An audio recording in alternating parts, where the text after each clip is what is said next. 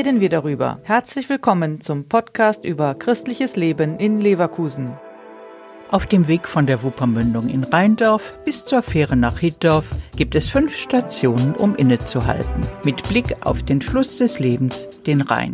Zwischen Autobahn und Wasserstraße können nicht nur Katholiken zur Ruhe kommen, betont Diakon Christian Engels. Die Worte sind so gewählt, dass die Anschauung des Menschen keine Rolle spielt, sondern dass es sind grundsätzlich Lebensdinge, die jeder versucht in Balance zu bringen. Freundschaft und Freiheit, Leben und Sterben, Geben und Nehmen heißt es da sogar auch. Der Weg der Besinnung endet mit der fünften Station an der Fähre in Hittorf. Der Blick auf das gegenüberliegende Ufer, die Möglichkeit mit der Fähre überzusetzen. Kommen und gehen.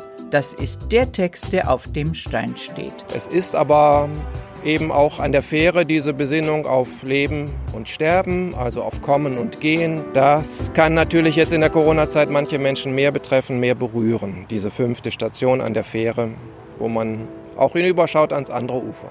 Eva Kohn ist Architektin. Sie war mit für die künstlerische Umsetzung des Projekts verantwortlich. Sie hat sich dafür eingesetzt, dass die Materialien, die verwendet wurden, in die Natur am Rheinufer passen. Da war mir eigentlich wichtig, dass wir ein Material haben, was sich in der Natur auch wiederfindet. Einmal weil ich finde, dass es dann nicht als störendes Objekt wahrgenommen wird, sondern sich irgendwo auch einfügt in, den, in die Landschaft. Das fand ich eigentlich am angenehmsten.